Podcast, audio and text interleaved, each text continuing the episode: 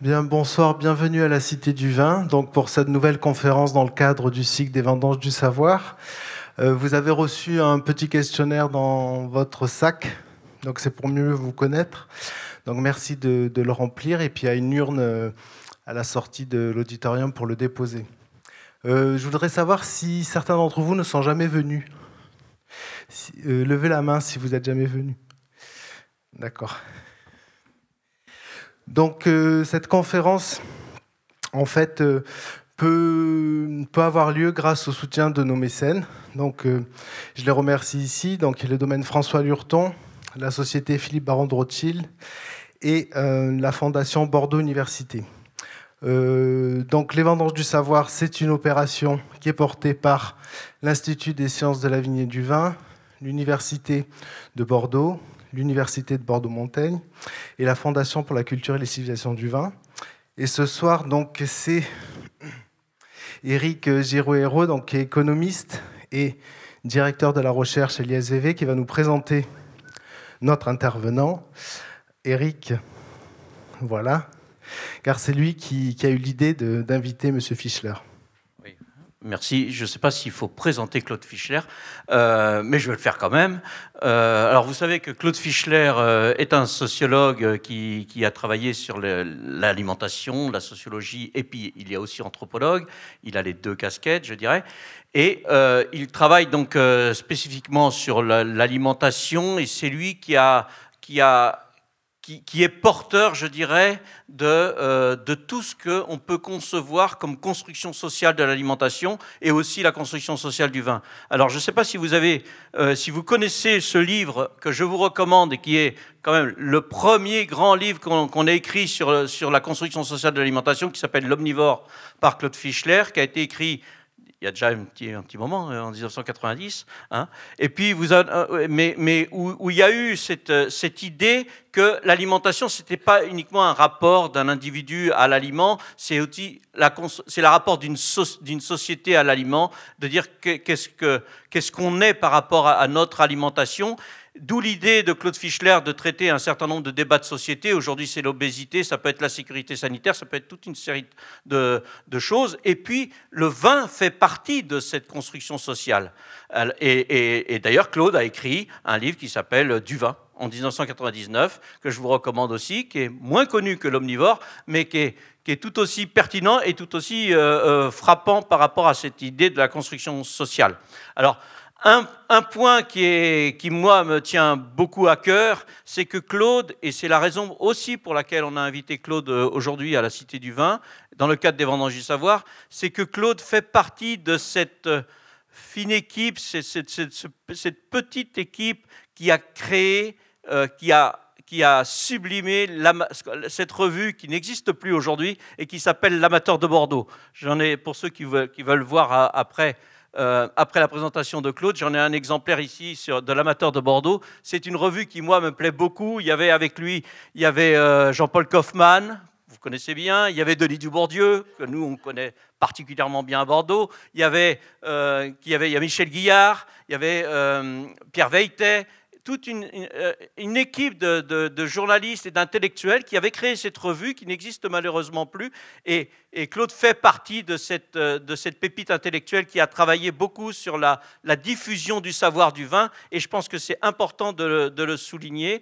Et c'est pour ça que je vais tout de suite donner la parole à Claude pour nous parler de, cette construction sociale du vin. Il vous en dira beaucoup plus que moi et beaucoup mieux et pendant trois quarts d'heure, une heure. Merci pour l'amateur de Bordeaux, j'ai traversé euh, quelques années euh, mémorables avec l'équipe de l'amateur de Bordeaux, mais je ne suis pas dans les fondateurs. Euh, mais, ça a été très important pour moi pendant une dizaine d'années, en effet. Merci beaucoup de cette invitation, de cette présentation. Je suis très impressionné par ce mur devant moi. avec ce, ce, public, écoutez, je suis très flatté d'être ici. J'espère pouvoir euh, contribuer un petit peu à, la connaissance ou l'intérêt, la compréhension de, des questions du vin. Je voulais parler du vin aujourd'hui en termes, euh, Eric dit de construction sociale, oui, en termes d'usage, en termes de, euh, mode de consommation, si vous voulez, et j'expliquerai un peu plus clairement tout à l'heure, un peu plus explicitement tout à l'heure, ce que j'entends par euh, usage. Alors, ne croyez pas que je veux vous faire une, provocation, parce que je suis à Bordeaux et je vais commencer par vous montrer, si j'arrive à faire marcher ma machine, ceci. Voilà, ce sont les cadavres d'une dégustation mémorable. Il y a déjà pas mal d'années. Dégustation, un, un, déjeuner euh, chez Saint-Drins euh, à Paris avec euh, Aubert de Vilaine et un certain nombre de personnalités. Et nous avons bu un magnum de Romanée Conti et les vins du domaine de la Romanée Conti. Et ce que je voudrais vous, vous dire, c'est que, à propos de ça, c'est que pour percevoir une molécule donnée dans le vin, tel individu aura peut-être besoin d'une concentration jusqu'à mille fois plus importante euh, que celle qui suffirait à son voisin. Alors quel rapport avec la Romanée Conti? Ben, Le rapport est clair. Le rapport, c'est que euh, en goûtant le même vin, personne ne reçoit la même information sensorielle. on a annoncé une réunion euh, prochaine sur un sujet apparemment connexe. Et si on ne goûte pas de la même manière, euh, s'il n'y a pas d'observateur standard en matière d'odorat et de, gustation, alors comment se fait-il que Comment se fait-il qu'après la dégustation, euh, comme vous voyez, il y a une certaine satisfaction qui se manifeste sur le visage des, dégustateurs. Et, ce qui me frappe, c'est que la plupart des dégustateurs se sont accordés sur la Romanée Conti ce jour-là. Hein, ils ne sentaient pas la même chose, mais ils étaient d'accord.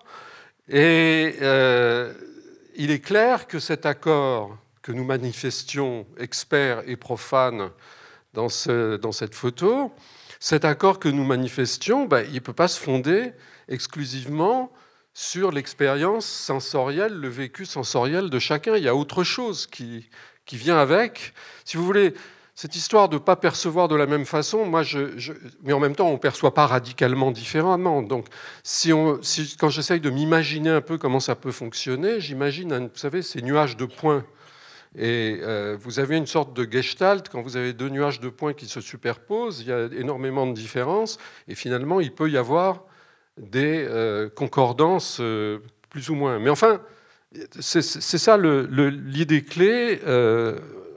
L'expérience sensorielle est, est, différente pour tous. Donc, cette perception, cette représentation, cette façon de juger le vin et de le percevoir ne peut être comme l'a dit Eric, qu'en partie, en tout cas en partie, une construction sociale. Et je vais essayer d'illustrer comment ça marche, comment ça peut marcher, en partie en tout cas. Euh,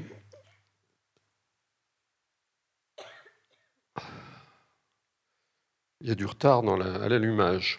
Voilà, donc, comment ça peut se construire tout ça? Alors, D'abord, je vais regarder ça sous l'angle, si j'ose dire, microsocial. C'est-à-dire que quand on déguste le vin, euh, on, peut être, euh, peut être seul, mais quand même assez souvent, on est au moins deux et souvent plusieurs. Euh, donc cette micro, ce groupe microsocial, on l'a étudié, par exemple, en une occasion que je voudrais vous présenter. On a fait une petite expérience, en, une dégustation expérimentale avec mon ami euh, euh, Sadi Lalou, qui est euh, professeur à la London School of Economics maintenant, et qui à l'époque était avec moi à l'école des hautes études en sciences sociales. Et je vais aussi, dans un deuxième temps, regarder ça sur le plan macro-social, c'est-à-dire donner quelques exemples, examiner quelques exemples sur le long terme, sur l'histoire, sur les changements dans les conditions sociales qui peuvent expliquer que euh, les représentations, les pratiques, les façons d'utiliser, euh, de consommer euh, et les coutumes entourant le vin se modifient. Donc, qu'est-ce qu'on a fait? Ben, On a examiné, on a reconstitué une situation réelle.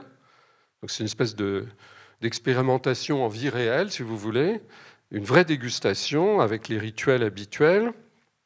Euh, et cette dégustation, euh, on l'a faite dans euh, une, un cadre qui est ce qu'on utilise d'habitude pour les réunions de groupe dans le marketing. on avait pris des participants qui étaient de trois sortes, des pros, des, amateurs éclairés et des novices, des étudiants. Euh, on leur a donné six vins à déguster euh, qu'on a présentés en double blind, c'est-à-dire que nous-mêmes, on ne savait pas quelle bouteille était laquelle. Euh, on leur a donné dans un premier temps des fiches de dégustation, on leur a donné classique, on leur a donné une consigne de ne pas s'occuper du voisin, de se concentrer sur le vin, de ne pas parler, de remplir sa fiche avec les commentaires, etc. Puis dans un deuxième temps, de pouvoir, ils avaient le droit d'échanger avec les autres participants sans voir les vins.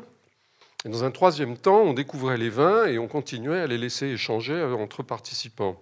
Et nous, on enregistrait tout avec euh, tout un appareillage de caméras, une caméra à 360 degrés, des caméras euh, vidéo classiques, tout était enregistré, etc. Et on leur a donné une tâche qui était plus ou moins fictive, c'était de trouver ce que les vins avaient en commun. Alors si vous me demandez ce que c'était, je ne me souviens absolument pas, je me souviens même plus de ce qu'étaient les vins, à vrai dire mais ça n'a pas beaucoup d'importance, ça n'en a même pas du tout, en l'occurrence. Et voilà ce qui s'est passé, en gros, voilà la, situation. Euh, c'est une, une, salle avec cette, cette, table, et puis derrière, il y a une vitre, il y a une vitre sans teint. Un miroir sans teint, comment ça s'appelle? Voilà. Et nous, on est dans la cabine, on observe, enfin, une partie de l'équipe est dans la cabine et observe les différents écrans, euh, enregistre tout ça, tandis que moi, je suis à la tête de la table là et je fais une espèce d'animateur surveillant, euh, répondant aux questions ou en posant moi-même. Alors, dans la deuxième phase, ils commencent à discuter.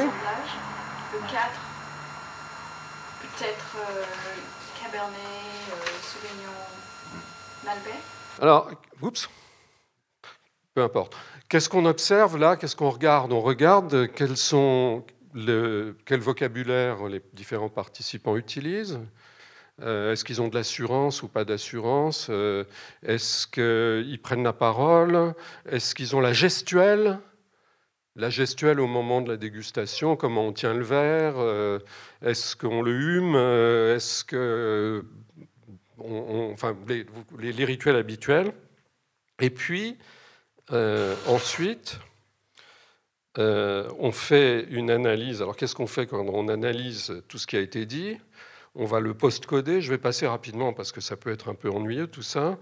Euh, des choses extrêmement simples. Par exemple, tout ce que dit quelqu'un sur l'un des objets, sur l'un des vins, on compte le nombre de, d'intervention, qui parle à qui, de quoi, est-ce que c'est en termes positifs, plutôt positifs ou plutôt négatifs?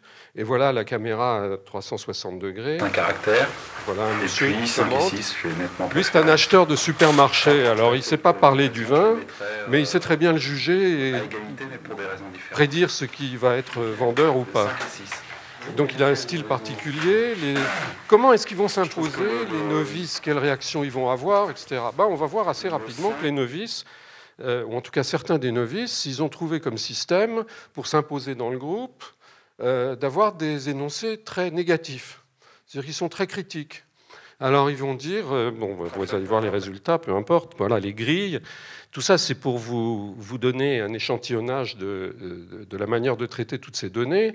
Donc là, après, on analyse la fréquence, euh, tout ça. Et puis, par exemple, ECU, c'est Elementary, euh, enfin, unité de communication élémentaire. Donc, c'est chaque fois que quelqu'un dit quelque chose, combien de temps ça dure, de quelle connotation, quelle coloration, etc. Bon, tout ça est un peu rasoir, qu'est-ce qu'on voit euh, Il y a trois acteurs qui dominent les échanges, et comme par hasard, ce n'est pas nécessairement les plus compétents. Il y en a une qui est une pro, que vous avez vue dans la première séquence, une deuxième qui est une étudiante qui, de son aveu même, n'y connaît absolument rien, mais a toujours quelque chose de très précis à dire, euh, du genre ça rappelle le genre de vin qu'on boit dans telle circonstance, etc. Et un troisième qui est un amateur éclairé, mais qui ne connaît que le Bordeaux. C'est un fou de Bordeaux et il ne connaît que le Bordeaux. Et tout ce qu'il dit sur les autres vins, euh, c'est qu'il ne comprend pas, il ne sait pas pourquoi c'est comme ça, etc. Les deux vins qui dominent les sujets, euh, les jugements négatifs, les jugements positifs. Ah bon. Qu'est-ce qui se passe une fois qu'on les a laissés discuter et qu'on a laissé les compétitions ou l'influence, le prestige agir? Bah, ils ont toujours leur fiche de dégustation devant eux, on les filme, on les enregistre, hein, ils, le savent, mais ils l'oublient. Et il y en a qui corrigent. Il y en a qui sont influencés, c'est ça qui nous intéresse d'ailleurs, comment ça fonctionne. Donc vous les voyez, ceux qui sont raturés, là, il y en a qui changent leur jugement et leur note euh, de façon assez considérable. Par exemple, euh, il y en a un qui a carrément changé de 5 points euh, une note après l'intervention d'Alison, la professionnelle qui est très convaincante, euh, alors que lui est un néophyte, euh, mais amateur, euh, etc. Bon, tout ceci, c'est pour montrer simplement un résultat très simple. Vous me direz, j'ai peut-être pas besoin de vous montrer toute cette machinerie expérimentale, mais c'est absolument évident, mais on, on l'oublie. Ce qui se passe, c'est que le groupe se constitue en groupe autour de cet objet qui est le vin. Les relations entre les participants sont d'abord des relations de prestige ou d'autorité, de légitimité ou d'affirmation, et puis il y a une sorte de construction progressive du consensus, et à la fin, on arrive à une situation où le groupe est solidaire. Et ça se manifeste par le fait qu'à la fin, ils se révoltent même un petit peu contre nous en disant, mais enfin, qu'est-ce que c'est que cette histoire? Qu'est-ce qu'ils ont en commun, ces vins, etc. Donc, les phénomènes de groupe, on connaît bien tout ça, mais évidemment, autour d'un objet comme le vin, c'est vraiment superlativement euh, important. Maintenant, je voudrais vous passer une petite vidéo de quelqu'un que beaucoup d'entre vous connaissent ici, qui s'appelle Frédéric Brochet, qui est un œnologue qui a passé sa thèse euh, de doctorat avec Patrick MacLeod, qui est un neurophysiologiste réputé il y a une dizaine d'années. Et Frédéric Brochet a causé beaucoup d'énervement, d'indignation, mais par une sorte d'incompréhension, ou peut-être que c'était une sorte de provocation. Il a fait passer les dégustateurs pour des abrutis et des, euh, charlatans. Et en fait, c'était absolument pas ça ce propos, c'était pas du tout ça, j'insiste beaucoup là-dessus. Le propos de cette expérience que vous allez voir maintenant en trois minutes, euh, rapporté par Frédéric Brochet lui-même, c'était uniquement le fonctionnement cognitif dans le cadre de la dégustation. Et moi, j'ajouterai quelques commentaires qu'il ne fait pas euh, sur le fait que ça se passe aussi en groupe.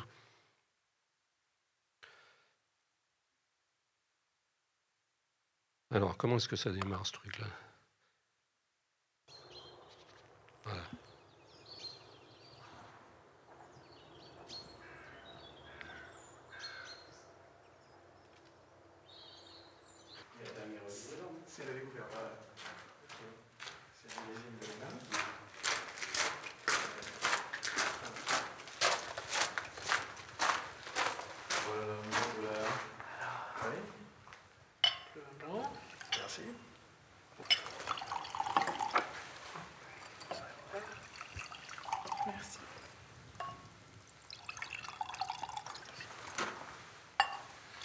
L'analyse euh, du vocabulaire des dégustateurs nous montre qu'en fait, ils utilisent toujours des termes descriptifs des odeurs qui sont en parfaite cohérence avec la couleur du vin. Toujours vif, brillant. En faisant déguster à des euh, dégustateurs un vin blanc, on s'aperçoit qu'ils décrivent bien avec euh, des termes comme citron, paille, beurre, donc que des termes qui sont en cohérence avec la couleur. On a toujours ces notes de citron, citronnelle, qui, amènent, qui amènent de la fraîcheur quand même. des notes acidulées. Oui, légèrement, mais mm. juste ce qu'il faut. Au nez, j'ai des notes de tilleul aussi, moi. Ah voilà, c'est ça que je cherchais tout à l'heure. Il y a du tilleul. Ouais, ouais, ouais. Tilleul, alors un peu mielé justement, Hmm. parce que hein, le, le miel, miel de tilleul, c'est vrai que ça c'est un peu ça. Lorsqu'on colore ce vin blanc, donc ce même vin blanc, avec un colorant qui bien entendu n'a ni euh, odeur euh, ni saveur, on s'aperçoit que le vin va se mettre à sentir le cassis, la framboise, euh, le grillé, le cacao et le tabac. Je trouve quelques notes de violette quand même, un petit peu en, en nez. Toasté un peu. Euh, grillé. Grillé, hein. Le cassis quand même qui arrive. Cassis, quel point de framboise. Ouais, Pointe de framboise. Je, je sais pas, j'ai Ouais, l'impression. violette, moi, c'est- violette, Cette expérience ne nous dit pas du tout que les dégustateurs sont mauvais, elle nous montre simplement la manière avec laquelle notre euh, cerveau fonctionne lorsque nous dégustons. Chacun d'entre nous perçoit des odeurs différentes. On ne partage pas la perception des odeurs avec notre entourage. Donc, il n'existe pas de vocabulaire euh, disponible pour tout le monde qui permette de décrire les odeurs notre cerveau, pour verbaliser et pour décrire les odeurs, il utilise des repères qui sont des repères stables pour lui et qui sont notamment la couleur.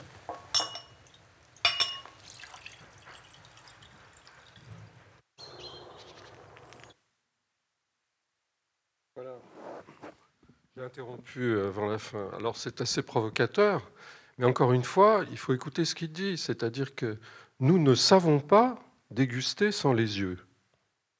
C'est comme ça que ça marche, c'est-à-dire qu'il y a une sorte de court-circuit cognitif et nous sommes perdus. Et comme nous sommes en groupe là, on voit bien, moi j'ai regardé ce- cette vidéo un grand nombre de fois et ce qui me frappait au bout de plusieurs fois, c'est euh, il y a une femme qui, à un moment, en goûtant le, le vin rouge blanc, si j'ose dire, le vin blanc rouge plutôt, elle a l'air comme ça perturbée, puis elle dit Ah ben, Cassis quand même, quand même. Et ils n'ont pas l'air très très assurés. hein. Ils sont. Alors je ne sais pas si c'était un- une mise en scène, euh, parce qu'il a bien fallu demander leur autorisation de passer le truc après. hein. C'est courageux quand même.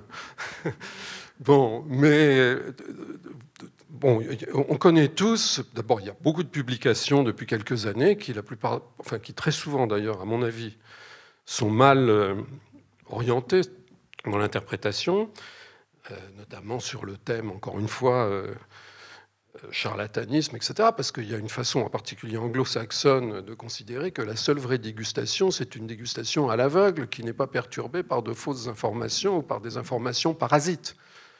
À l'aveugle, c'est-à-dire dans un verre noir. Euh, mais encore une fois, euh, sans les yeux, nous ne savons pas fonctionner. Nous ne savons pas fonctionner. Donc nous nous recourons probablement à des, euh, espèces de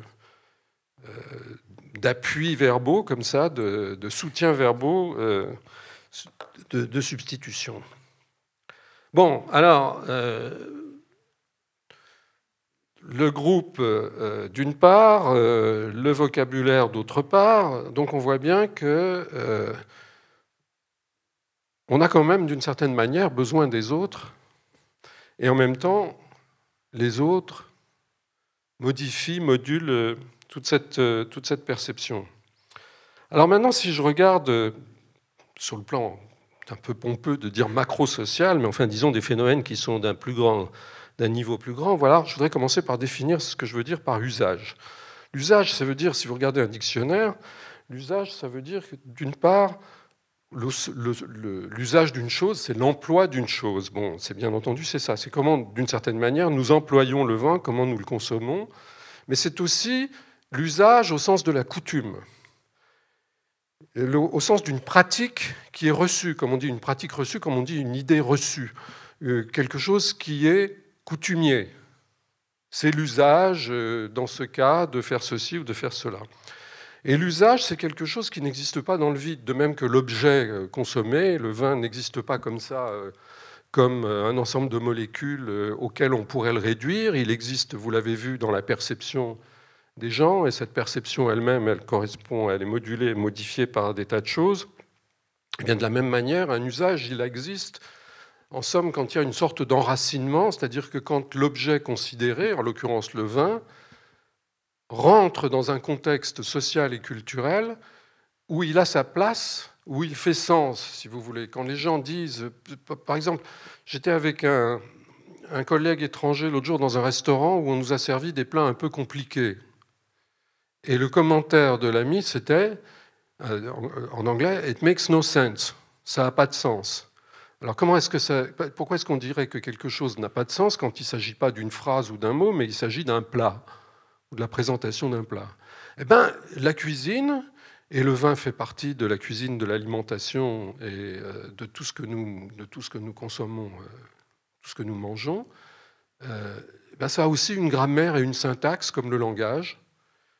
Et il y a quelquefois des erreurs de syntaxe et des erreurs euh, grammaticales qui nous troublent quand on va mettre un ingrédient qui ne colle pas avec un autre, ou quand on va, euh, je ne sais pas, euh, enfreindre une règle non écrite dont on n'a même pas conscience qu'elle existe.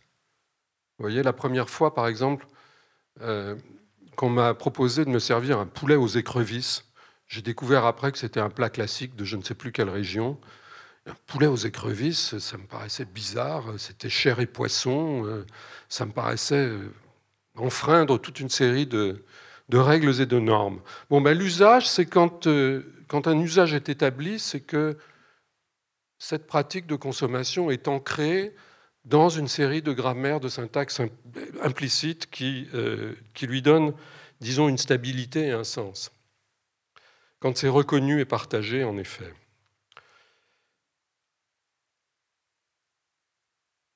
Alors, les, usages du vin ont changé, et ça on peut le résumer très rapidement. Toute mon enfance a été bercée par cette euh, publicité, euh, ou des publicités de marques analogues, et ces vins de marque, de table, succédaient ou complétaient des vins de table, de consommation courante, qu'on allait qui n'avaient pas de marque, qui n'étaient pas bouchés. On distinguait le vin bouché et le vin non bouché. Euh, et qu'on allait, ce vin non bouché, on allait l'acheter avec son litre étoilé à la tireuse. Il y avait encore une cave à la tireuse à côté de chez moi dans les années 70 à Paris. Euh, depuis, c'est devenu un restaurant avec exactement le même décor. Ça fait un peu euh, vintage, comme on dit maintenant. Et ce vin de table, c'était l'ordinaire. Il faisait partie, au même titre que le pain, le sel, le poivre, l'assiette, les couverts, etc., de ce rituel quotidien qui était le repas. Euh, on mettait la table, mettre la table, ça voulait dire qu'on mettait aussi le vin, la carafe de vin ou le, litre étoilé, euh, comme le pain, le sel, etc. Ce vin-là, on n'en parlait pas. Il n'y avait pas de discussion euh, à faire dessus, il n'y avait pas de contre-étiquette. il n'y avait rien à en dire, sauf s'il avait un défaut, bien entendu. Mais euh, il lui a succédé. Alors, à la même époque, il y avait évidemment un vin. Ça, c'était le vin ordinaire, littéralement. Et puis, il y avait le vin de l'extraordinaire, c'est-à-dire le vin des repas de fête euh, ou des célébrations. Ça, c'est une authentique photo d'un repas de mariage en 1948 euh, à, à Ménilmontant, à Paris, dans une famille qui m'est proche. Et vous voyez qu'il y a des bouteilles allongées qui ressemblent à des bouteilles de vin d'Alsace. Je ne sais pas ce qu'ils mangent, je n'ai pas pu identifier dans les assiettes. Après tout, c'est peut-être, il y a peut-être du foie gras ou du pâté de foie gras à l'époque. Euh, bon, donc l'ordinaire, l'extraordinaire. Et ce qui s'est passé, c'est que le monde a changé, la société a changé, et ce qui était le privilège exclusif de l'extraordinaire est devenu finalement l'essentiel du vin. Le vin de table a pratiquement disparu, et lui a succédé ce que j'appellerais le vin de cave. Et ce vin de cave, dans les années 80, 90, 90 surtout, il est devenu quelque chose de chargé de, prestige et de, mots et d'histoire. C'est-à-dire de la même... alors que le vin de table, le postillon ou autre chose n'avait rien à dire, sinon qu'il était le vin du postillon, le vin de marque, qu'il était euh, bon et franc et marchand. Euh, le vin s'est mis à parler beaucoup dans les années 90, 80-90. On n'en buvait pas à tous les repas, mais quand on en buvait, il fallait le commenter. Il y a de plus en plus eu des contre-étiquettes. Euh, le prix moyen a bien entendu grimpé euh, en flèche. Dans les années 90, la plus forte croissance dans les marchés du vin, c'était ce que les anglo-saxons appellent les super premiums, c'est-à-dire au-dessus de 20 dollars la bouteille. Euh, donc, ce que j'appelle le vin de cave, c'est de plus en plus paré de euh, ce qu'il avait d'ailleurs légitimement euh, le droit de revendiquer, c'est-à-dire la culture, les attributs de la culture. Mais la culture, pas comme j'en ai parlé tout à l'heure au sens de la culture des anthropologues, c'est-à-dire le tissu des usages, des pratiques et des croyances quotidiennes dans lesquelles nous vivons, mais la culture au sens du ministère de la culture, c'est-à-dire la culture de la culture cultivée, si vous voulez. Hein, la culture, comme disait quelqu'un, avec un grand cul. Euh, donc le vin de culture, on a commencé à parler des paysages, on a inscrit au patrimoine de l'humanité des paysages vinicoles, on a fait ici à Bordeaux une exposition sur les paysages de la vigne et du vin, on a fait à Pompidou une exposition Château Bordeaux, tout ça par euh, celui qui a été... Euh, le, grand leader avec Jean-Paul Kaufmann de, l'amateur de Bordeaux, dont parlait Eric. Euh, donc Michel a organisé, co-organisé Château Bordeaux et il a, sur l'architecture du vin et il a organisé plusieurs expositions sur les paysages de la vigne et du vin. Et Michel et moi, il nous est arrivé de faire des conférences, dégustations, où on faisait déguster aux gens les vins et les photographies de Michel Guillard sur les paysages du vin qu'on dégustait.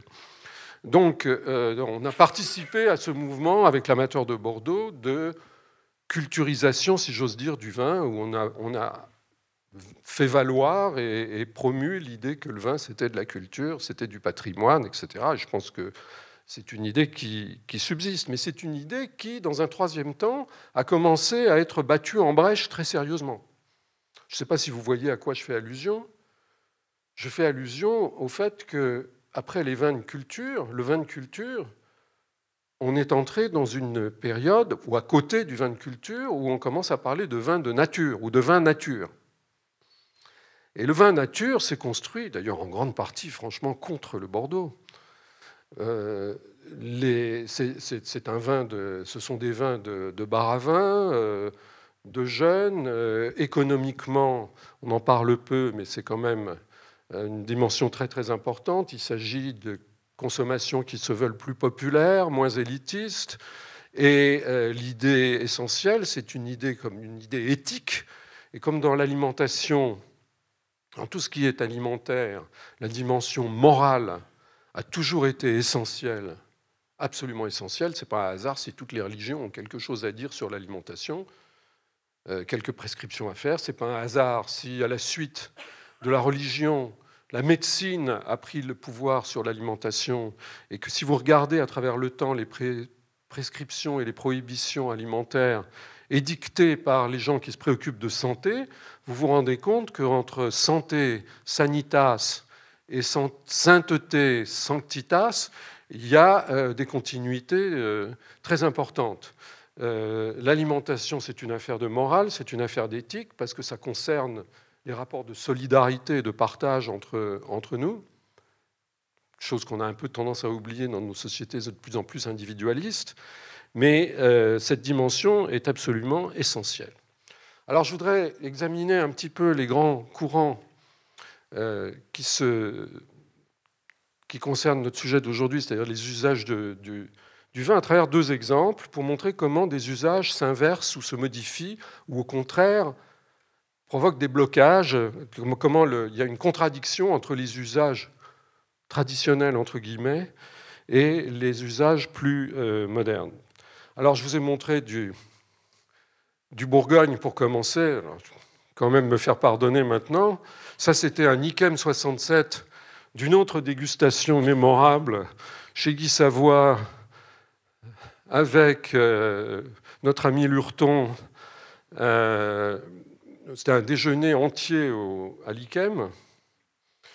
Euh, c'était l'un des trois ou quatre millésimes. J'avoue que je n'ai pas mes notes sous la main, je ne me souviens même plus combien il y avait de millésimes, mais ce 67, euh, il est là.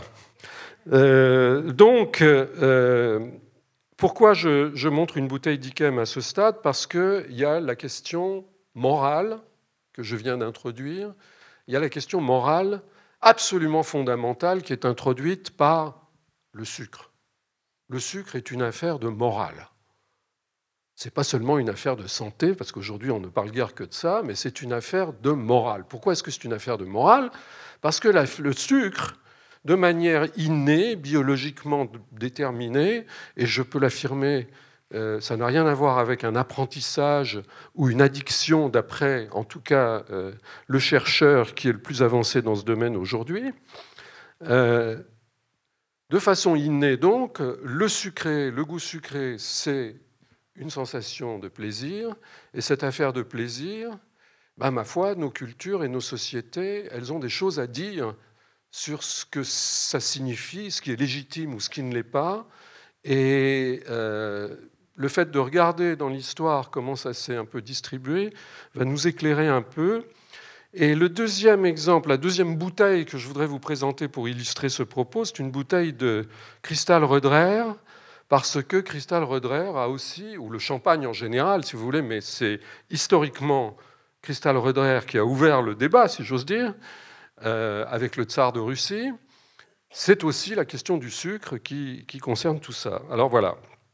Et puis, avec le sucré, il y a une autre chose qui divise beaucoup moins les consommateurs euh, ce que j'ai oublié de vous dire, c'est que le sucré, il est apprécié par tous les mammifères euh, qui ne sont pas des mangeurs spécialisés. Par exemple, mon chat est un vrai carnivore, il s'intéresse absolument pas au goût sucré. En revanche, un chien, ça l'intéresse beaucoup, et un individu de l'espèce Homo sapiens sapiens, à des degrés divers, avec des variations individuelles, mais ça l'intéresse énormément. Et euh, je fais une incise. Le monsieur dont je parle, qui est le neurophysiologiste généticien qui est très calé sur la question en ce moment, s'appelle Charles, Charles Zucker, ce qui est un nom prédestiné quand même. C'est quand même incroyable. C'est un Chilien qui travaille à Columbia, à New York, et qui a euh, montré euh, expérimentalement, avec des techniques euh, aujourd'hui utilisant des rats OGM, des rats génétiquement modifiés, etc., il arrive à illuminer les, les neurones euh, qui sont euh, stimulés. Enfin bon, une machinerie expérimentale absolument fascinante. Et il arrive à montrer qu'il y a en effet cinq zones dans le cerveau qui, sont, qui répondent aux saveurs. On disait les cinq saveurs fondamentales, j'y croyais pas trop, mais apparemment, c'est bien, bien montré par Zucker. Euh, et il, montre cette chose tout à fait remarquable. Il prend un rat, il stimule la région euh, cérébrale qui répond euh, au sucré. le rat a devant lui accessible de l'eau. Donc, comme on lui stimule la zone, il sent du sucré et il boit. Et il boit jusqu'à 10% de son poids de flotte. donc, donc, ce que dit Zucker, c'est que la sensation sucrée il n'y a pas besoin de recourir au modèle de l'addiction, c'est-à-dire de espèce de dépendance acquise qui s'accroît avec, une, euh, avec d'abord des symptômes de sevrage des choses comme ça. Il dit c'est un comportement qui est déclenché automatiquement par la, sensation sucrée. Bon, peut-être qu'il y aura d'autres recherches qui vont démentir ces recherches, mais en tout cas, c'est assez impressionnant de, de voir ces travaux. Vous pouvez les trouver sur Internet, Zucker, Z-U-C-K-E-R, à Columbia. C'est fascinant. Alors je disais donc que le sucré nous divise beaucoup moins que ne nous divisent certaines substances, certaines molécules où il y a des différences de perception de 1 à 1000, parce qu'apparemment nous aimons tous ça à des degrés divers. Et la preuve en est la popularité de certaines euh, boissons ou de certaines euh, préparations. Et le gras, c'est aussi quelque chose qui, évidemment, et là je vais vous parler des aventures croisées du sucré et du gras sur euh, quelques décennies euh, récentes et même à travers les siècles pour le sucré, pour vous montrer qu'il y a des enjeux qui ne sont pas seulement des enjeux purement techniques et scientifiques derrière tout ça, et que pour comprendre un petit peu mieux ce qui s'est passé dans l'univers du champagne, et ce qui s'est passé ou qui ne se passe pas dans l'univers des vins doux ou des vins liquoreux, et en particulier par exemple du sauterne, euh, il faut avoir cette dimension en, présente à l'esprit. Alors, un petit peu de foie gras, là, comme ça, pour, euh, pour aller avec le sauterne, question qu'on va se poser. Est-ce que c'est un accord euh, qui est si ancré que cela dans le temps? Est-ce que c'est un usage euh, aussi centrale et fondamentale. Bon, d'abord, je reviens très très loin en arrière pour le sucre. Le sucré. Il faut que je vous raconte quand même, parce que c'était traité, ce n'est pas une histoire récente pour moi, c'est déjà, il y a un chapitre entier dans l'omnivore qui a 25 ans, ou je sais pas combien, 27 ans. Donc ce n'est pas de la, de la dernière pluie, mais c'est quand même un sujet que je continue à suivre et qui est personnellement m'a passionné. Au début, le sucre, c'est une épice. Il n'y a aucun produit sucré facilement accessible dans les sociétés traditionnelles. Il y a le miel. euh. On fait venir à grands frais le sucre d'Orient, et c'est une épice au même sens. C'est vendu par les apothicaires. Les apothicaires, c'est les ancêtres des épiciers et des pharmaciens en même temps. Ce qui fait que quand on dit aujourd'hui au passage que les pharm- pharmaciens sont des vrais épiciers, bah, c'est historiquement vrai. Donc, ce sucre épice, il a des vertus comme les épices, non seulement gustatives, mais aussi médicinales. Et donc, on en fait venir à grands frais pour soigner un, enfant, euh, de, l'enfant d'un personnage important qui est malade ou quelque chose comme ça. Il y a un proverbe, il y a un, auteur euh, italien du 16e, je crois, ou 15e, qui s'appelle Bartolomeo Platina, le platine en français, euh, il y a une citation qu'on donne tout le temps, c'est jamais sucre ne gâta viande. Donc viande au sens de vivanda, c'est-à-dire de n'importe quel aliment. Euh, donc le vivanda, la viande, vous mettez du sucre dessus, ça ne peut que les améliorer.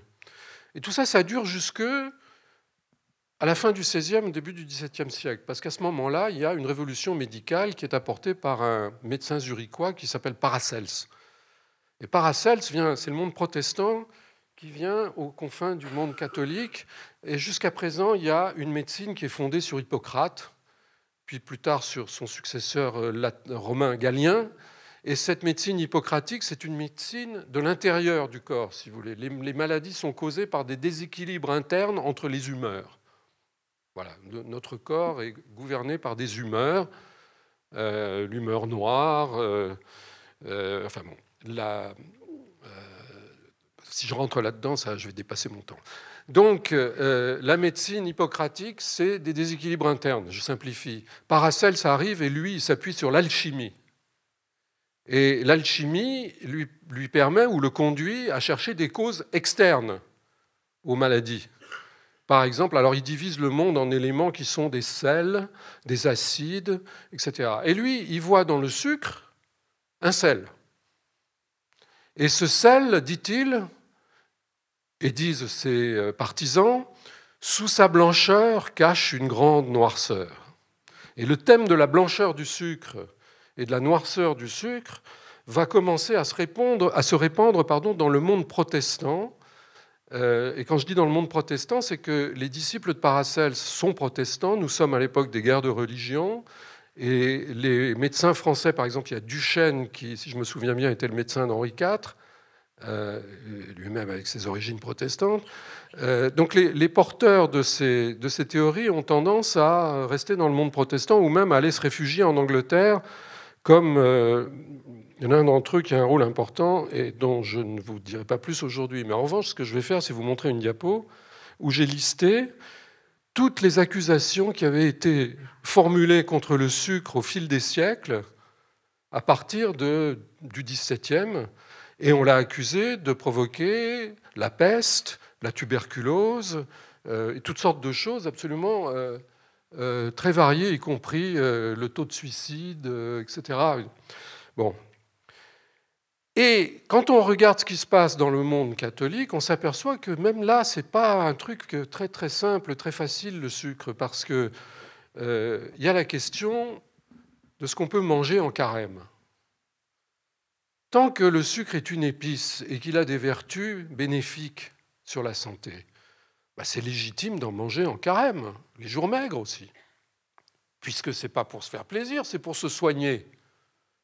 Mais évidemment, il y a des gens qui commencent à objecter, puis les objections montent, et au XVIIe siècle, ça devient vraiment carrément une grande querelle avec les jansénistes, vous savez, le mouvement un petit peu euh, ascétique. Euh, de Port-Royal qui euh, commence euh, bon, à dire c'est pas c'est de l'hypocrisie, euh, ça va pas du tout. bon. Mais tout ça perdure et on est plus on laisse plus couler, on laisse plus passer dans, les, dans le monde catholique que dans le monde protestant. Pourquoi? Ben, Probablement parce qu'il y a une différence radicale. Je vais faire de la théologie sauvage là, mais la vision protestante, c'est qu'il euh, y a un dialogue direct entre l'individu et Dieu. Il n'y a pas d'intercession. Il n'y a pas la confession, il n'y a pas l'Église, il n'y a pas le pape. Il y a un individu qui est considéré libre et responsable, et dans la doctrine calviniste, il est même plus, plus que ça, il est prédestiné, mais il doit donc son sort est réglé à l'avance, qu'avant qu'il naisse, mais pendant toute sa vie terrestre, il doit se comporter de la manière qui laisse penser qu'il est élu. Donc il y a une espèce de... on parle toujours de la rigueur protestante, mais il y a une responsabilité individuelle qui peut être très, très, très lourde. Alors que dans la perspective catholique, il y a quand même des accommodements. D'ailleurs, c'était une des, premières causes des, dissensions entre les, entre les théologiens. Euh, encore une fois, il y a, une organisation complexe, j'allais dire bureaucratique, dans les méandres de laquelle on peut, un peu, les choses peuvent se perdre. Mais alors, si je m'étends beaucoup sur cette affaire de sucre, c'est parce que c'est comme ça qu'on comprend la,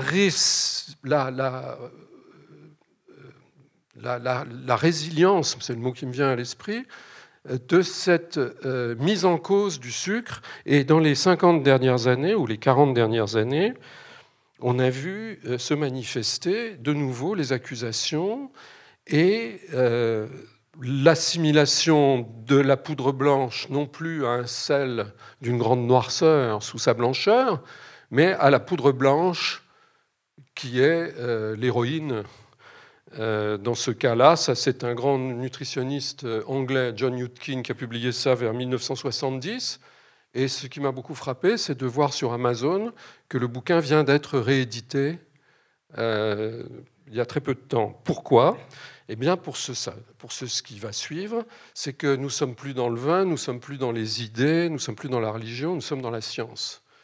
Ce monsieur qui fait la couverture de Time, c'est Ansel Keys, qui est un nutritionniste américain, qui, après la guerre, dans les années 50 et 60, a publié des études épidémiologiques qui, en gros, je vais vous la faire courte, pardon, ont conduit à ce qu'on appelle la théorie lipidique de la maladie athéromatique, athéromateuse. C'est-à-dire, en gros, l'origine des maladies cardiovasculaires, c'est la graisse, et en particulier le cholestérol, qui euh, bouche les artères. Et en face de cette théorie d'Ansel Keys, qui va prendre le dessus euh, graduellement dans les recommandations officielles, par exemple pour la population américaine, qu'on avait commencé à scanner euh, ici, vous voyez que le gras, ça c'est la liste des ennemis, euh, ou des, sujets principaux de, de, préoccupation ou des ennemis nutritionnels numéro un. Entre 1977, c'était la commission McGovern, et 1989, vous voyez que le fat est arrivé au premier rang, tandis que le sugar est descendu et a quitté un petit peu temporairement les préoccupations. Et pendant 30 ans, là j'en ai une plus complète, voyez, suivez la, courbe des cases bleues. Voilà, pendant 20 à 30 ans, le sucre se fait légèrement oublier. Pas, on ne pense toujours pas que c'est très très bon pour la santé. Euh, ça revient périodiquement, il y en a trop, il y en a partout, etc. Pas, même si la consommation, d'ailleurs, n'a pas autant augmenté qu'on le dit, et les différences entre pays restent les mêmes. C'est assez frappant à travers le temps. Et là, ça remonte, et en 2015, le sucre revient à la première place. Qu'est-ce qui s'est passé? Il y a ce monsieur, un autre monsieur, deux, deux, deux, éléments. Il y a un journaliste qui s'appelle Gary Taubes qui publie un bouquin, mais il y a surtout une lettre à Nature envoyée par un pédiatre qui s'appelle Robert Lustig, ce qui veut dire en français joyeux. Il y a un professeur joyeux qui est à peu près du même bord que Lustig en France d'ailleurs. Et euh, la théorie de Lustig, c'est que c'est le sucre et les sucres, les, les, hydrates de carbone, qui sont responsables essentiellement des problèmes de santé publique, des maladies dites euh, chroniques non transmissibles euh, les maladies circulatoires, enfin cardiovasculaires, le diabète de type 2 et l'obésité. Et, il vient de sortir un bouquin qui va encore plus loin et qui est là explicitement, qui pose des questions éthiques, morales. Je ne dis pas qu'il est moralisateur, mais il tient des propos, enfin il est même plus que moralisateur, c'est le cas.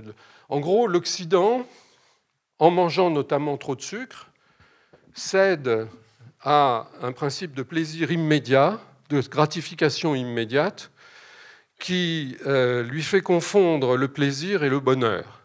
Et il y a la dopamine versus la sérotonine, et nous sommes tombés dans le piège de la dopamine. Vous voyez qu'il y a beaucoup de morale là-dedans.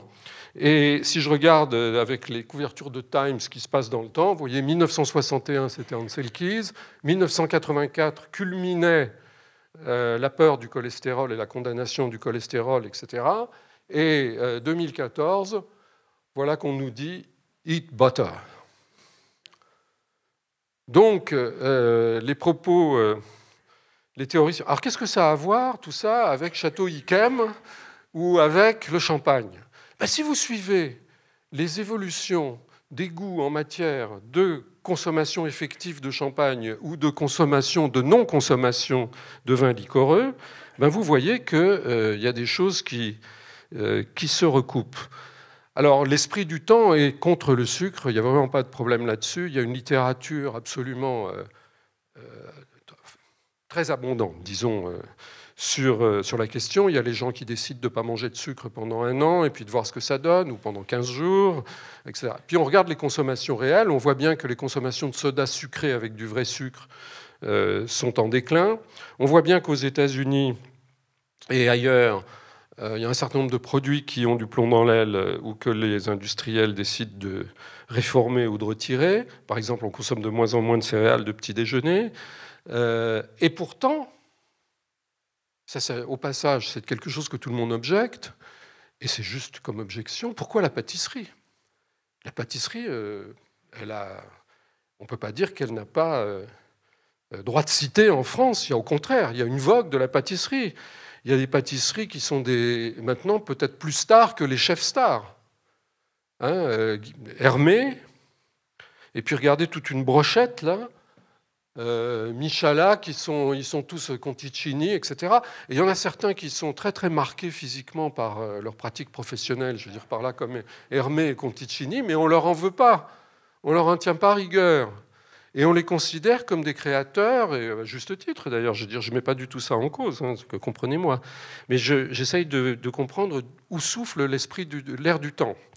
Et euh, voilà, les 20 chefs pâtissiers à suivre.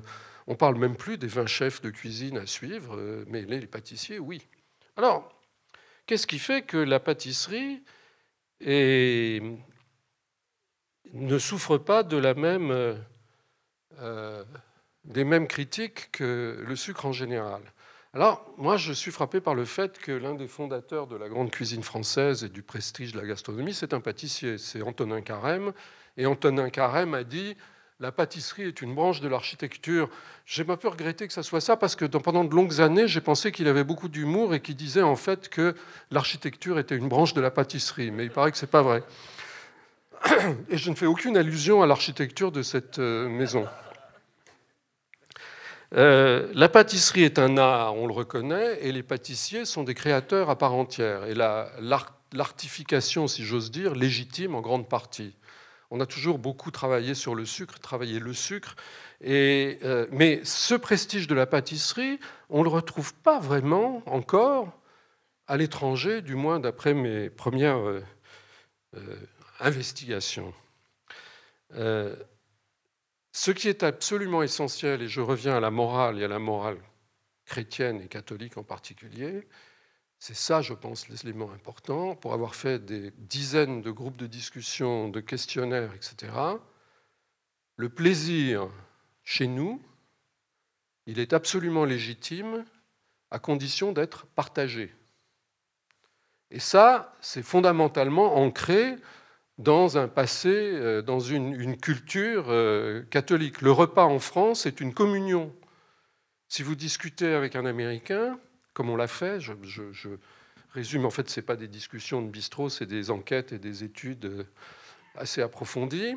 On s'aperçoit que si en France, il y a 3% de végétariens déclarés dans les enquêtes, c'est parce que jusqu'à présent, dans une grande proportion, si on était euh, végétarien, on n'osait pas le dire, de peur de se sentir exclu de cette espèce de groupe que constitue le repas. Et donc, moi, j'avais des réponses du genre ouais, j'aime pas beaucoup la viande, j'en mange pas tellement, c'est plus confortable. Et maintenant, il y a le recours à cette catégorisation très très commode qui s'appelle flexitarisme. Je suis flexitarien, c'est-à-dire que euh, je mange de la viande, mais enfin très rarement, et je me soucie de la planète et du bien-être animal. Dans l'esprit du temps, c'est ça. Pourquoi est-ce que je dévie sur tout ça? Parce que cette idée de partage, c'est ce qui sépare la perception du monde anglo-saxon, euh, de, des cultures ancrées historiquement. Ça n'a rien à voir avec la pratique réelle de la religion, hein, ce que je dis. C'est vraiment comment les religions ont au fil du temps euh, formater, si j'ose dire, nos façons de penser, nos façons euh, d'agir. Et donc, l'idée du partage, l'idée de la commune, du repas comme communion, s'oppose à ce qui existe dans le monde anglo-saxon. Et quand on a analysé les enquêtes qu'on avait, on s'est rendu compte, qualitative et quantitative, on s'est rendu compte que la différence était la suivante. Si dans le monde anglo-saxon, on a jusqu'à présent beaucoup plus de cas où les gens disent euh, Je veux bien venir manger chez vous, mais euh, c'est sans gluten euh, ou vegan ou sans viande ou sans sel ou sans ceci ni cela, sans être apparemment gêné, ce qui, enfin ça gêne aussi quand même là-bas. Hein. Il y a des tas de dessins humoristiques qui le montrent et de blagues, mais bon, c'est que le repas, le, le, rapport entre les personnes, c'est pas du tout le même. C'est conçu comme une négociation. On va passer un moment ensemble donc on va discuter, on va se mettre d'accord entre individus libres et responsables, et qu'est-ce qu'on va faire? On va passer un contrat. Donc c'est plutôt un contrat, donc c'est une façon de penser qui est radicalement différente.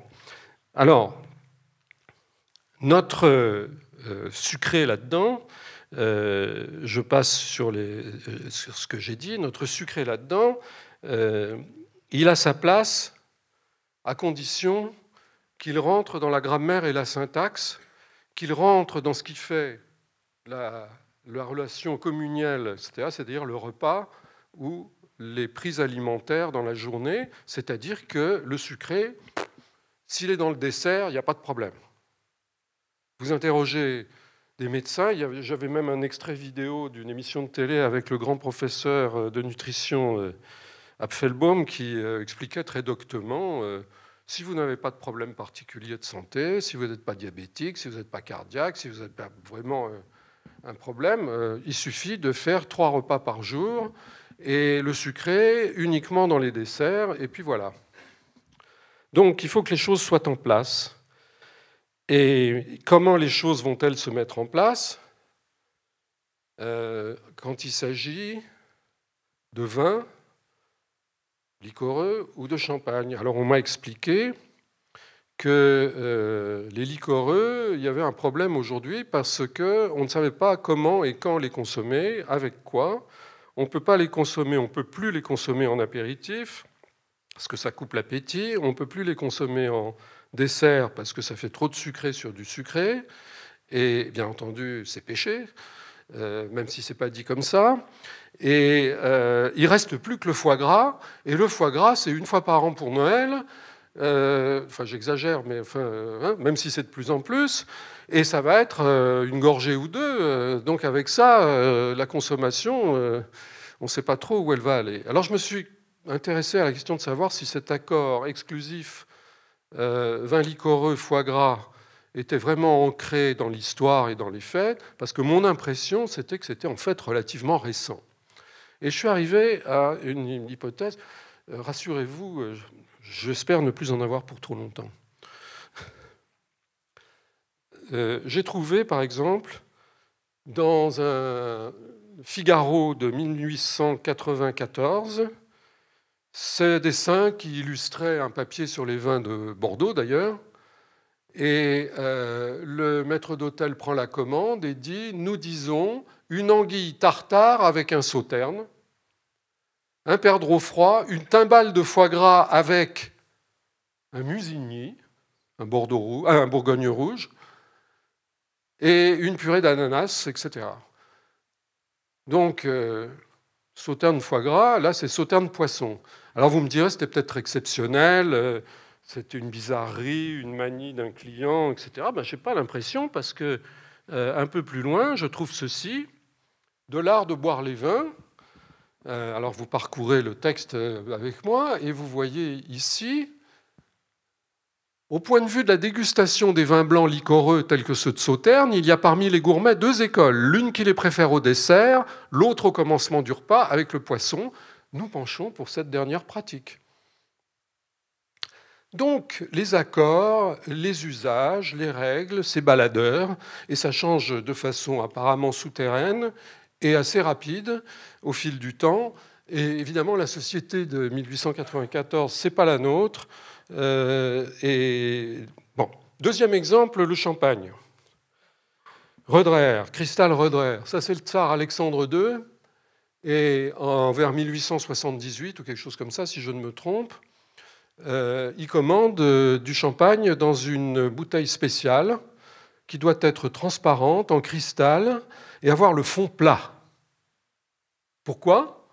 Parce que euh, le tsar en question, qui d'ailleurs finit assassiné, a très très peur des attentats et il a peur qu'on puisse dissimuler une bombe dans la bouteille ou dans le cul de la bouteille, d'où les précautions. C'est en tout cas ce que dit la petite histoire. Je me méfie énormément de la petite histoire, mais comme on dit en italien, c'est non è vero e ben trovato.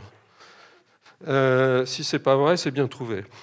Euh, c'est peut-être pas vrai, mais c'est bien trouvé. Et en tout cas, par contre, ce qui est caractéristique de ce champagne, c'est que les Russes exigent qu'il soit dosé de façon absolument euh, superlative. Et on a discuté de ça euh, hier soir, on se posait des questions, on se demandait si c'était vraiment possible, mais j'ai une source qui dit que, alors tout le monde est d'accord pour dire que Cristal Röderer, sauf, sauf qui n'en parle pas, euh, mais tout le monde est d'accord pour dire que Cristal Röderer était super dosé, c'était quelque chose de massif. Mais combien? Alors il y a une source qui dit jusqu'à 200 grammes par litre. Pour vous, pour vous donner euh, proportion, le Coca-Cola, c'est entre 80 et 100. Euh, les vins doux, c'est jusqu'à 50, c'est ça? Et les vins liquoreux, c'est au-dessus de 50 Voilà. Euh, égal ou, ou, supérieur à 50. On dit aussi que ça a un effet sur la mousse et que ce qui intéresse euh, les Russes, c'est que ça jaillisse, que ça, soit comme dans les courses de Formule 1 euh, de nos jours, où il y a un usage du champagne qui est un peu euh, gaspillatoire, mais qui symbolise bien, en somme, une sorte d'éjaculation comme ça, collective, festive. Alors, cette histoire est intéressante parce que je vais passer par les petites sources, ça fait, c'est un peu anecdotique, mais ça illustre les choses. La deuxième source que je trouve, c'est 100 ans plus tard, mais enfin 50 ans plus tard, c'est une revue bien parisienne, bien coquine, qui s'appelle La vie parisienne en mars 1940. Et il y a un papier où on se pose la question les femmes préfèrent-elles le champagne? Et il y a un passage qui, était très illustratif de ce que nous discutons aujourd'hui. Et si vous n'arrivez pas à le lire, mais je pense que vous arrivez à le lire, euh, il y est dit que euh, une consultation dans les années 20, hein, il y a une vingtaine d'années, donc dans les années 20, une consultation sur le goût féminin en matière de boisson avait montré que la majorité des personnes interrogées qui appartenaient aux lettres, aux arts ou à la scène se prononcèrent en faveur des vins doux, genre Maubasillac. Pour les champagnes, elles préféraient les demi-secs ce qui apparaît aux gourmets comme une hérésie gastronomique. Mmh. Donc il y a déjà euh, des jugements euh, sociaux, disons, euh, sur euh, le goût et sur la préférence ou, pas pour le, pour le sucré. Et ce qui apparaît très très vite, si vous voulez, ça apparaît dans toutes les analyses et toutes les euh, enquêtes qu'on qu fait depuis longtemps, c'est qu'il y a une représentation qui est partagée par en général, les, gens qui appartiennent à une culture donnée, donc dont la nôtre, c'est que le goût sucré, on l'associe à l'enfance, mais jusqu'à une date récente, parce que ça ne peut plus être comme ça, on l'associait aussi à la féminité.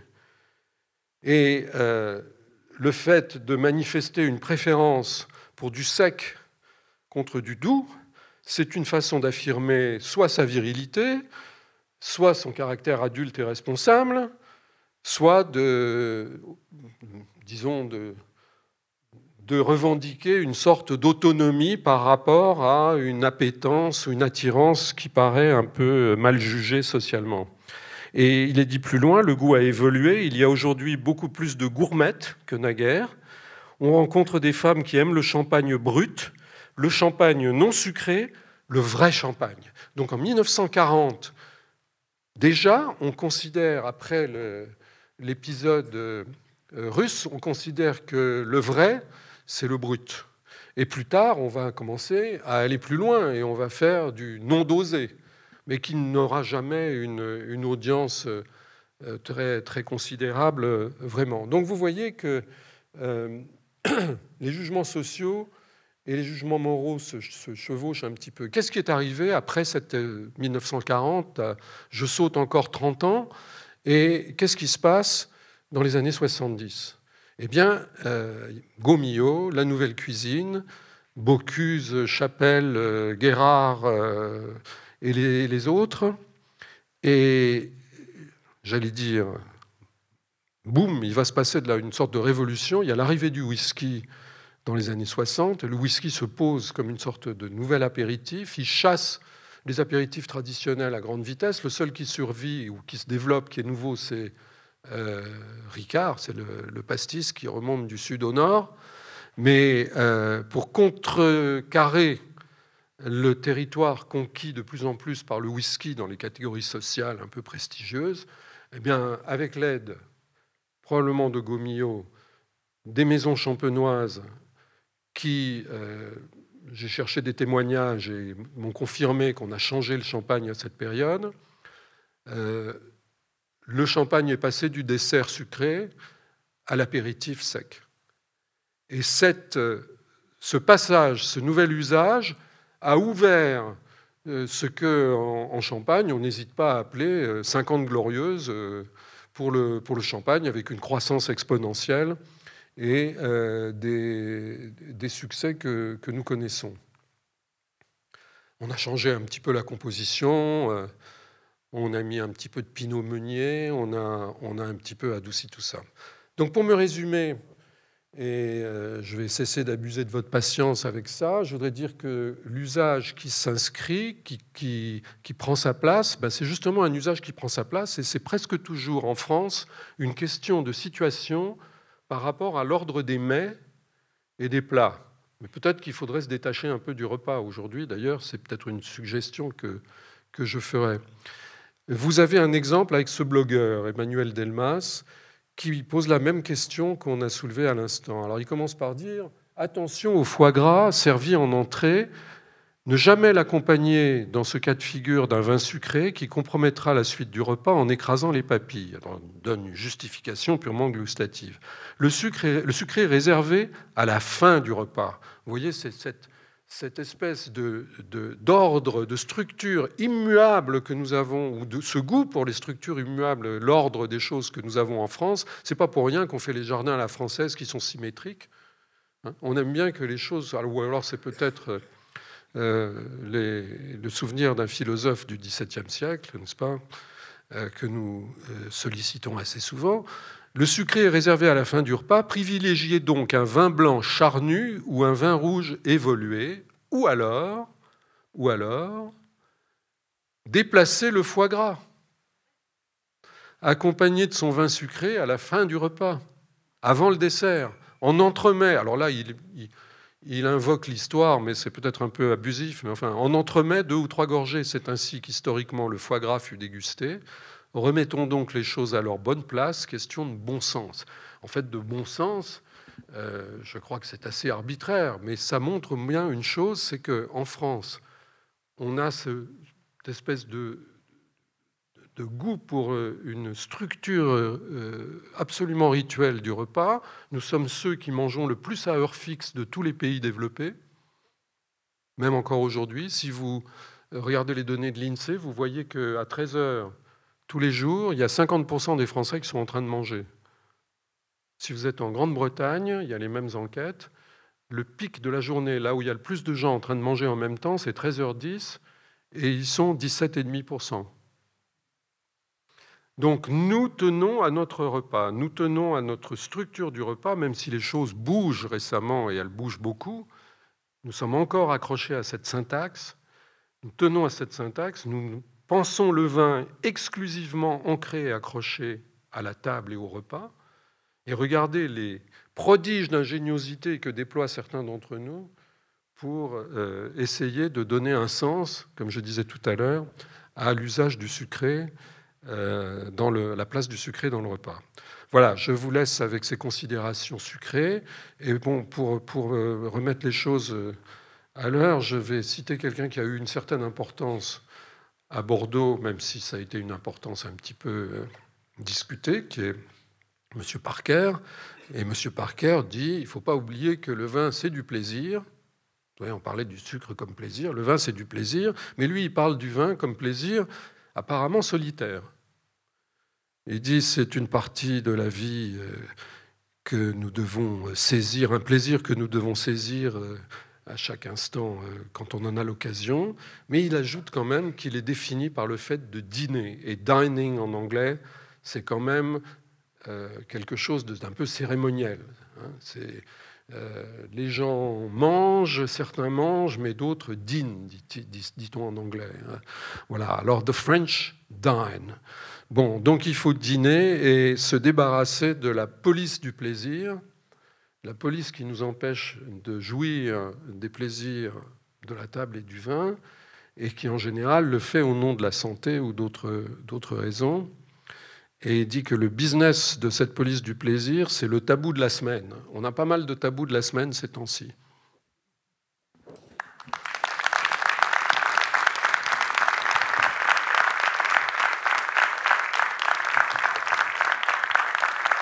Est-ce qu'il y a des, des questions peut-être dans la salle pour M. Fischler? Des questions peut-être?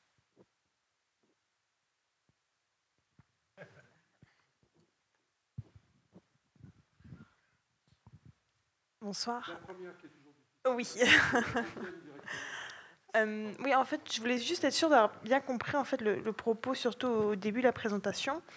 Euh, si le vin euh, a un certain enracinement social et culturel, dans ce cas-là, est-ce qu'on peut dire que du coup une partie des vins qu'on estime comme être de grands vins ne sont pas seulement pour des raisons purement gustatives, œnologiques, mais aussi pour des raisons sociales et culturelles? Ça explique aussi la certaine position, le certain prestige qu'ils peuvent avoir.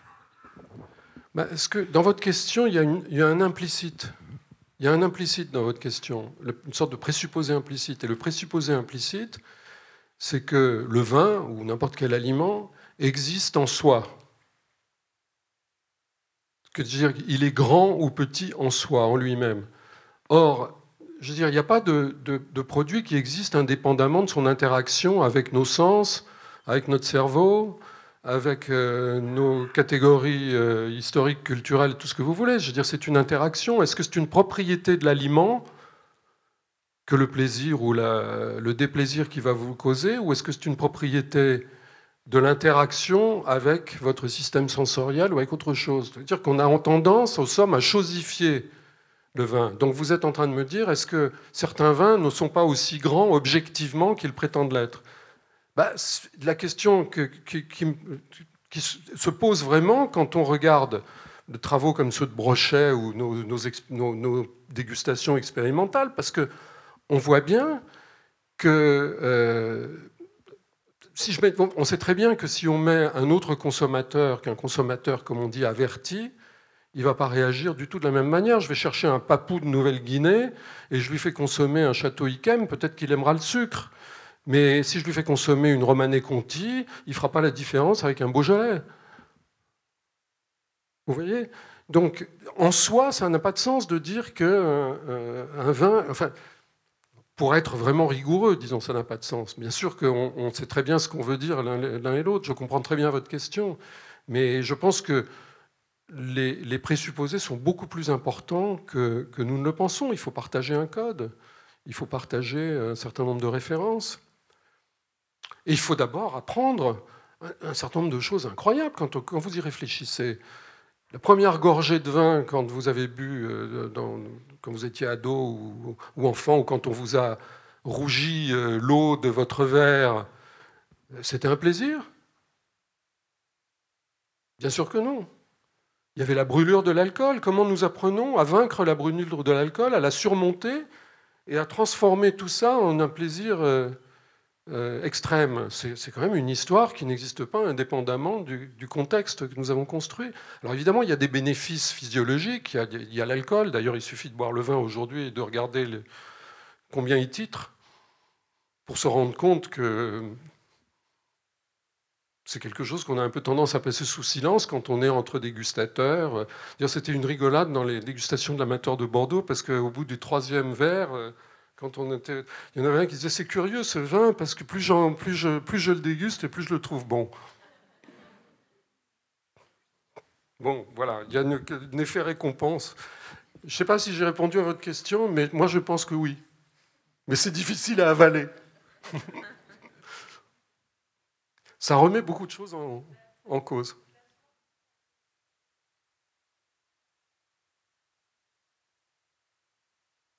Oui, mais je pense qu'on est tous différents, mais on a quand même des choses en commun.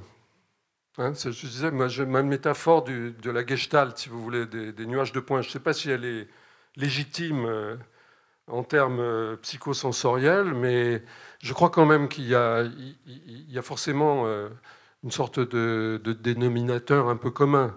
Et puis il y a des repères très simples et très clairs comme le sucre, le gras pour euh, autre chose. Euh, mais eux-mêmes, ils sont codés différemment. C'est tout ce que j'ai essayé de montrer, vous voyez. Madame. Bonsoir. Je voudrais, voilà, je me pose une question parce que vous avez différencié donc le, le enfin, vous avez parlé du sucre comme plaisir dans le vin, euh, aussi pâtissier. Oui, bien, voilà, le, donc le sucre. Et par rapport au, au, test qui a été fait là pour, euh, pour connaître donc les, parfums du vin avec la cerise ou les, plus ou moins le citron, je me demandais s'il n'y avait pas d'alcool dans le vin. Est-ce qu'on arriverait quand même à trouver du plaisir et à sentir des, des, parfums et des choses? Ça, c'est une question qui n'est pas de ma compétence, mais euh, dans mon expérience, les gens qui sont compétents me disent qu'il y a deux choses. Il y a l'effet renforçateur de la gratification euh, de l'alcool, et puis euh, le côté facilitateur social. Et puis deuxièmement, il doit y avoir des effets chimiques directs sur la solubilité, la stabilisation des, molécules, je ne sais pas quoi, non? Voilà, donc je pense que...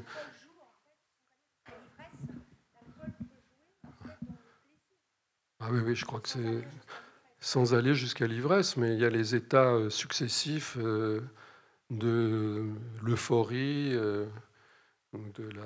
il, y a, tout un vocabulaire, vous savez bien, on, est, on commence par être pompette avant d'être ivre-mort. Ah, oui. Mais, bon, il n'y a pas d'alcool, une bonne pâtisserie, on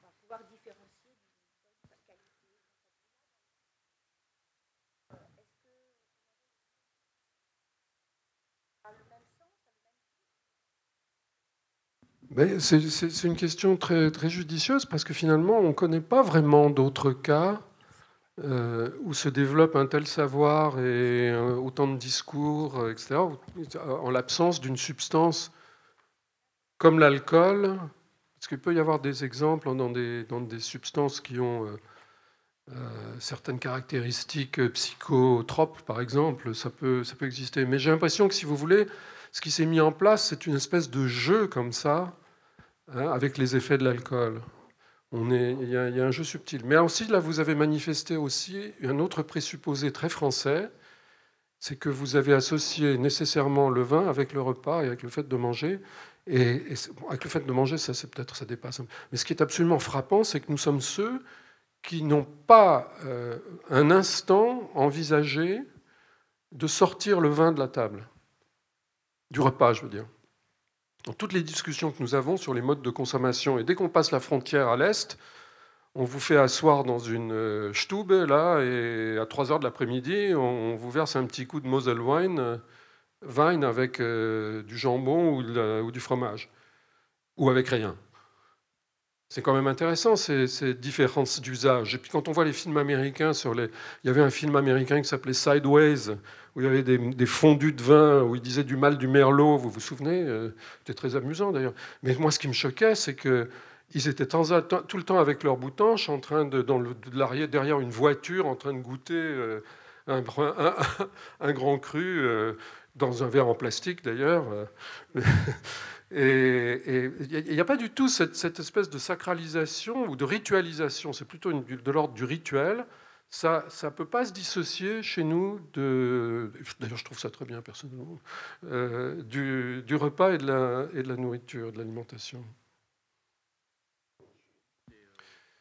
Dans le contexte français, euh, enfin, il y, a une, histoire de classe aussi, parce que historiquement, il y avait le vin de comptoir, hein, qui était une consommation populaire, c'était le vin de comptoir ou le vin du facteur. On servait un verre de rouge au facteur dans, Bienvenue chez les Ch'tis, c'est encore présent. Vous savez, je, je cite mes classiques. Donc, bon, il y a peut-être euh, quelque chose à voir de ce côté-là. Dans les usages qui ont changé, c'est la quasi-disparition en même temps que le vin de table du vin de comptoir. Et la disparition de ceux qui portaient cette consommation, c'est-à-dire les ouvriers d'usine qui vivaient en ville, puisqu'il n'y a plus d'usine en ville. Et d'ailleurs, vous savez que dans la composition de la population française, il y a de moins en moins d'ouvriers, de moins en moins de col bleu, disons, et de plus en plus de col blanc. Donc, à chaque classe sociale, ses usages et ses consommations. Voilà. Monsieur. Ah. ah. les questions, ça, quand même.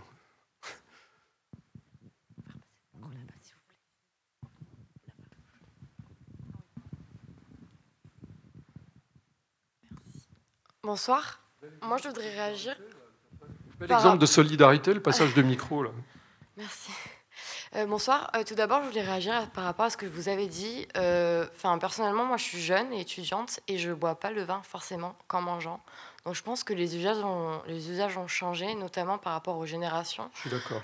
bien sûr qu'on associe toujours le vin au repas, repas de famille, repas entre amis, soirée, mais on le boit aussi autant à l'apéritif, autant juste pour s'ouvrir une bouteille de vin entre amis, une soirée et discuter. Enfin, je veux dire je pense qu'on évolue. Après, voilà, on est de beaucoup de générations différentes peut-être, mais je pense qu'il faut aussi voir. Vous avez tout à fait raison parce que c'est, j'ai très peu parlé, très au passage comme ça, des vins nature et de la culture. De, c'est paradoxal de parler de la culture du vin nature parce que euh, le, vin nature, le bar à vin, euh, il y a tout, ce déploiement euh, de, des vins de nature qui vont de pair avec des modes de consommation beaucoup moins formalistes, euh, beaucoup plus libres, et qui s'affranchissent en effet de toutes ces, formes classiques du repas. Je crois que c'est vrai que c'est une tendance qui est bien établie maintenant depuis une bonne dizaine d'années. Après, j'avais une question. Vous avez parlé beaucoup de sauterne et euh, accord vin. Euh, du coup, selon vous, enfin déjà, selon vous, à, partir de quel moment euh, les usages ont changé par rapport à la consommation du sauterne qu'aujourd'hui on l'associe beaucoup au foie gras? Et selon vous, avec quoi on pourrait l'associer? Coup, avec quoi on pourrait l'associer? Bah, apparemment avec les poissons en début de repas. En tout cas, c'est ce qu'on faisait je pense l'avoir montré. Mais je pense qu'il faut, il faut chercher, et peut-être qu'on peut l'associer Peut-être qu'il se suffit à lui-même aussi, je ne sais pas, ou peut-être que. mais, quel que soit l'usage vers lequel on va l'orienter, euh, il faut aussi qu'il soit adapté à cet usage. donc on se pose déjà des questions euh, sur, euh, sur même les, des aspects techniques. Mais enfin bon, ça c'est un sujet de réflexion en lui-même qui est une grosse affaire, je crois. C'est quelque chose de passionnant et on pourrait déjà commencer par regarder ce qui se passe dans tous les vins liquoreux, d'une manière générale. Qu'est-ce qui se passe du côté du Tokai? Qu'est-ce qui se passe du côté de... etc. etc. Et euh, réponse au prochain numéro. Si, si, si on peut. Merci.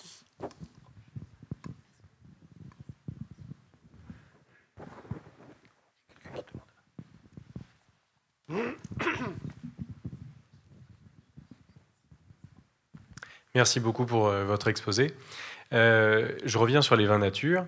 Vous avez évoqué effectivement un enchaînement avec le vin de, table, le vin de cave, le vin culture, puis ensuite le vin nature. Et puis on a compris que vin de table et vin de cave ont pu s'associer. Il y avait l'ordinaire, l'exceptionnel. Et puis avec le vin nature, vous l'avez dit, on est en rupture, notamment par rapport au, au vin de culture et aux AOC, à l'ordre établi, au Bordeaux, etc. Et alors, je m'interroge sur euh, qui porte la charge et, qui, euh, contre qui et, qui sont les porteurs de, cette transition. Alors là, on a, très bien vu que le sucre, notamment, on pouvait le relier à, à la religion. On, voyait qu'il pouvait être diabolisé euh, quand on était protestant, on devait s'en accommoder avec des règles dans le monde catholique, ok pour le sucre si on le partage. Mais là, euh, de qui vient la charge avec le vin nature? À qui on peut relier? À quel mode euh, de vie? Est-ce que c'est un problème générationnel ou est-ce que encore c'est une question euh, de religion? Voilà, c'est la ah bah, que Je ne sais pas si c'est une question de religion, mais enfin c'est générationnel. C'est clair que c'est porté par des gens qui sont dans une tranche d'âge, disons, plus jeune que la mienne. Et ce qui est même peut-être plus, enfin, plus proche de la vôtre et peut-être même inférieur. Euh, c'est un phénomène urbain, mais c'est un phénomène euh, urbain qui surtout revalorise des vignerons ou valorise des vignerons qui, euh, qui font preuve d'un individualisme forcené et qui sont un peu l'équivalent pour le vin de nos pâtissiers dont je parlais tout à l'heure ou de nos chefs, toute proportion gardée, ils sont probablement beaucoup moins riches encore, euh, et ces vignerons, euh, on les appelle de plus en plus souvent, enfin, on parle de plus en plus souvent de leurs vins comme des vins d'auteur. N'est-ce pas? Donc, euh, on entre dans un nouveau monde de vins où les règles sont complètement transgressées. Les AOC, on les fait exploser. On ne veut pas entendre parler des AOC. À la limite, on ne veut même pas entendre parler du terroir ou de la typicité, euh, il n'est question, presque question, que du vigneron et de son travail, des risques qu'il prend, des exigences qu'il a. Et il y a des exigences aussi pour le consommateur parce que les vins nature viennent avec un mode d'emploi. On vous explique qu'il faut secouer la bouteille parce qu'il peut y avoir du gaz carbonique résiduel et que quand vous ouvrez la bouteille, ça peut sentir mauvais. Il peut y avoir des, odeurs de réduction. Moi, je me suis accroché avec un sommelier une fois parce que franchement, je trouvais que le Beaujolais qu'il essayait de me vendre sentait la cour de ferme. Et il n'a pas voulu en démordre. Il m'a dit, vous savez, c'est une question de goût. Il m'a regardé vraiment comme si c'était un plouc qui n'y connaissait rien. Euh, la cour de ferme, en fait, c'était moi le plouc. Euh, et, et, en effet, c'est vrai. C'était, je connaissais pas. Euh, les règles du jeu. il, fallait, il faut accepter l'incertitude, euh, les, incidents et les accidents, euh, les imperfections. il faut qu'on entre dans l'univers de la nature, et la nature, c'est quelque chose qui peut être capricieux, qui peut être dur, qu'il faut mériter. Et pour le mériter, qu'est-ce qu'il faut faire? Il faut faire du sans, sans, ni, ni sans ceci, sans cela, ni ceci, ni cela. C'est-à-dire que les vins nature ont, exclusivement des qualités négatives. On vous dit toujours ce qu'ils n'ont pas. Et on vous dit rarement ce qu'ils ont, sinon peut-être le degré d'alcool. Euh, ce qui n'empêche nullement qu'on peut avoir des sensations grandioses avec certains vins nature, euh, j'en suis convaincu, mais euh, le jeu, pour certains, on vaut la chandelle et bon, on verra ce que ça va devenir. Je ne sais pas ce que vous en pensez, vous. Vous êtes d'accord? C'est vrai que ça, questionne euh, globalement euh, la naturalité euh, qui se retrouve dans d'autres aliments. Absolument. qu'on retrouve. Et, pour si on passe au yaourt, un yaourt nature, ben, on va penser que c'est un yaourt sans sucre. Euh, le vin nature, on est dans autre chose. Mais c'est pour ça, je me disais, est-ce qu'on peut faire des liens? Est-ce qu'il y a une, homogénéité de la question de la naturalité dans l'alimentation? Ou est-ce qu'on est dans un cas très particulier avec, euh, avec le vin? Non, non, on est, vous avez raison, on est dans quelque chose de très, très général. Par exemple, on a interrogé euh, dans six pays des personnes par téléphone sur leur définition du naturel. Et ils ont tous donné des définitions négatives. enfin prédominante. Voilà. C'est-à-dire c'est sans ceci, sans cela, c'est quelque chose qui n'a pas été altéré, qui est pas différent de l'état nature, auquel on n'a rien ajouté, auquel on n'a rien enlevé, etc. Donc il y a une exigence éthique qui est derrière le vin nature, une exigence éthique. Il ne faut pas euh, souiller la nature, il ne faut pas nous souiller nous-mêmes, euh, nous polluer. Hein. la pollution, c'est le contraire de la pureté. Donc c'est aussi une dimension morale. Donc euh, le, vin nature, c'est un vin pur. Et la pureté, là aussi, c'est une forme de la, sainteté.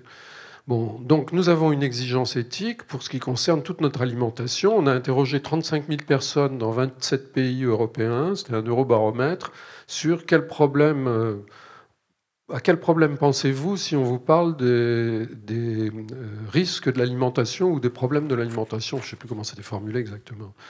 Donc on a, c'était des questions ouvertes, une question ouverte, on a post-codé tout ça, et ce qui sortait en premier, c'est quoi? C'est les produits chimiques dans l'alimentation. Premier souci des Européens dans les 27 pays, c'était il y a trois ans, les produits chimiques dans l'alimentation. Le naturel équivaut à la santé. Par exemple, on a posé dans, aussi 6 ou 7 pays européens la question, on a demandé aux gens de donner une note de santé et une note de naturel à divers, différents aliments. Alors malheureusement, on a parfait le vin, on l'avait fait en 2002, malheureusement on l'a parfait là plus récemment, mais en 2002, euh, le vin avait une très bonne note de santé euh, dans certains pays, beaucoup moins bonne euh, dans d'autres, mais de toute façon, quand on faisait la corrélation entre les réponses, la note de santé et la note de naturel, elle était toujours égale ou supérieure à 0.8. C'est-à-dire que c'est franchement la même chose. Donc euh, oui, exigence de naturel, euh, ça oui. Elle est, elle est, générale, je veux dire. en ce sens, le vin nature, c'est plutôt un symptôme qu'un phénomène isolé. Une dernière question peut-être?